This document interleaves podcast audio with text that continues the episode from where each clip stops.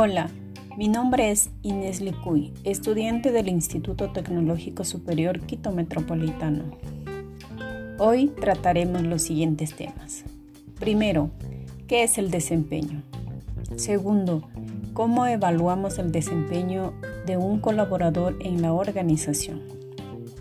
Tercero, ¿cómo desarrollamos el potencial del talento humano en la organización? Iniciamos con el desarrollo del tema. Primero, ¿qué es el desempeño? El desempeño es la evaluación que realizan las organizaciones o empresas para determinar si un colaborador está desempeñando bien su trabajo. Generalmente el Departamento de Recursos Humanos realiza la evaluación de desempeño laboral.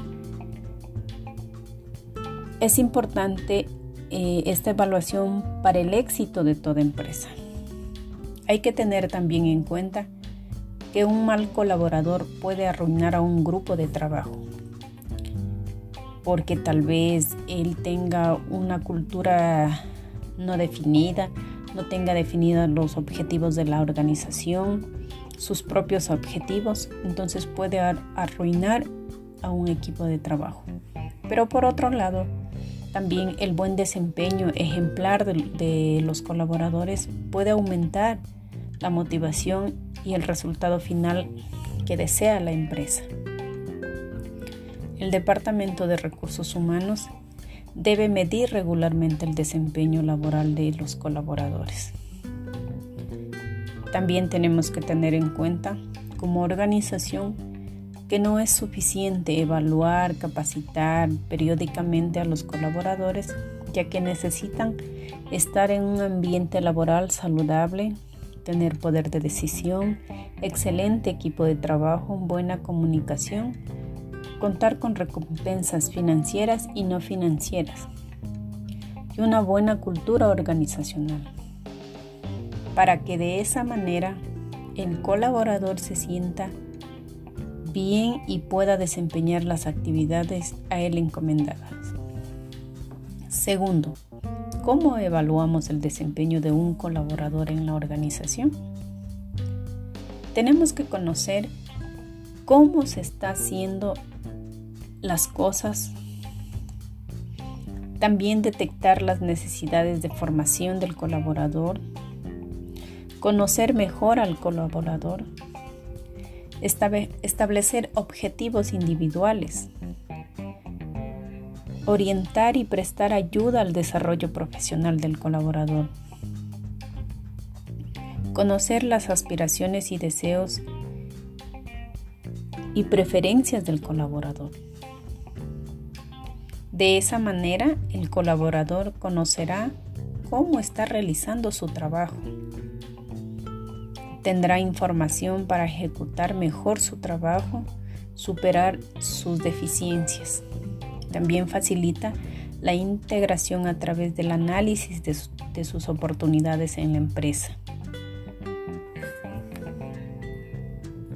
Tercero, ¿cómo desarrollamos el potencial del talento humano en la organización? El potencial humano es la capacidad que todos nosotros tenemos para lograr cumplir nuestros objetivos, crecer y mejorar. Es una tarea que no solo requiere de un proceso de selección, inducción, bienvenida o gestión de las vacaciones, salario, sino que implica una serie de estrategias para conseguir el rendimiento del recurso humano en combinación con la tecnología y en plena armonía con las metas de la empresa. El colaborador tiene que tener claro las metas y objetivos de la organización las empresas tienen que establecer objetivos claros que encaminen las actividades diarias.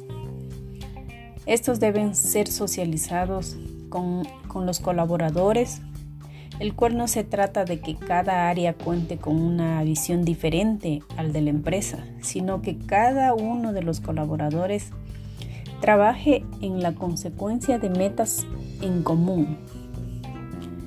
Y por otra parte también la Flexibilidad laboral. Las empresas otorgan a los colaboradores para desarrollar su trabajo. El resultado se toma en mayor productividad, un grado más alto de compromiso de parte del colaborador, así como el aumento en el sentido de pertenencia y satisfacción. Los colaboradores no solo buscan una remuneración económica justa, sino un ambiente laboral agradable. Y este es uno de los aspectos más valiosos por parte de los colaboradores. La oportunidad de formación. Hoy en día las empresas necesitan contar con talentos calificados. Es indispensable en un ambiente totalmente competitivo y dinámico. Por ello, cualquier inversión que se haga en el personal será de gran valor para que la empresa se destaque ante la transformación constante que están sometidas las empresas en la actualidad. El reconocimiento y logro es una manera de aumentar, motivar la productividad de los colaboradores.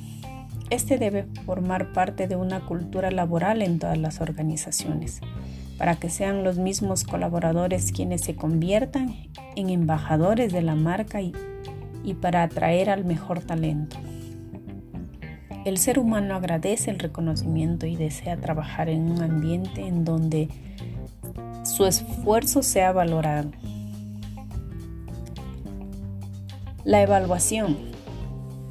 Por esta razón, antes de evaluar a un colaborador, tenemos que asegurarnos que las metas que se le asignó sean medibles, alcanzables, orientadas a resultados que determinen para un periodo de tiempo. No podemos dar a un colaborador una tarea que no pueda realizar o una, o una meta eh, que no pueda cumplirla. Los trabajadores son exitosos cuando laboran en un espacio que les permite desarrollarse profesionalmente, en donde se sientan valorados y en donde perciban que su contribución es importante para la consecución de las metas de la organización, lo que a su vez les garantiza el éxito. En conclusión a todos estos puntos tratados, si logramos comprender el valor de desarrollar y potenciar a los colaboradores, vamos a poder incrementar de manera significativa el rendimiento de cualquier organización. Espero que estos temas que tratamos el día de hoy les sea de ayuda para todos ustedes. Gracias. Hasta la próxima oportunidad.